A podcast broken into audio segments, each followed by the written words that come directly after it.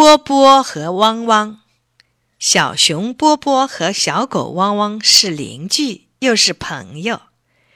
有一天，小熊波波调面粉、打鸡蛋，做了一个大蛋糕。这蛋糕做的可好看了，上面浇了一层奶油，红的花儿，绿的叶子，中间还有四个字：“生日快乐。”原来明天是小狗汪汪的生日，这蛋糕就是做了送给小狗汪汪的。蛋糕做好了，天也黑了，小熊波波忙了半天，挺累的，就上床睡觉了。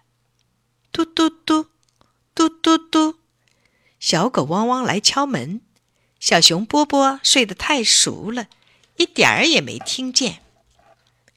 小狗汪汪心里想：“小熊波波睡得那么熟，我来和他开个玩笑。”小狗汪汪这样想着，就回家去拎了一桶黑木水来，拿着一个大刷子，绕着小熊波波的房子走了一圈，刷刷刷，刷刷刷，把窗子上的玻璃全都涂得黑黑的。第二天一早，太阳出来了。可小熊波波的房子里还是跟黑夜一样，窗子上的玻璃全给涂得黑黑的，阳光照不进来了。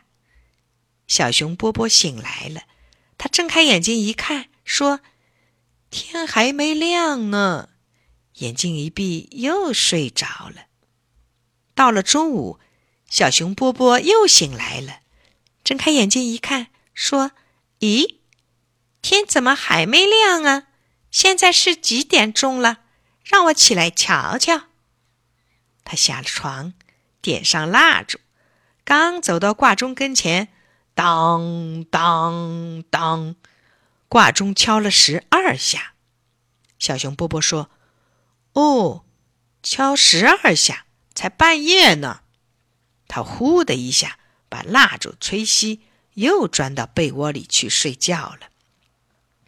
小熊波波一直睡到晚上，又一直睡到第二天早上。他一蹦，从床上蹦下来，嚷着：“饿坏了，我饿坏了。”是呀，小熊波波已经睡了一个夜晚，一个白天，又一个夜晚了，怎么能不饿呢？这时候，小狗汪汪正躲在小熊波波家的窗子下面。听见小熊波波在叫，饿坏了，我饿坏了，忍不住汪汪汪大笑起来。小熊波波听见小狗汪汪在笑，连忙打开窗子。小熊波波这才知道，小狗汪汪跟他开了个玩笑，害他睡得那么久。小熊波波捧出那只大蛋糕，对小狗汪汪说：“汪汪，你生日。”我做了个大蛋糕送给你。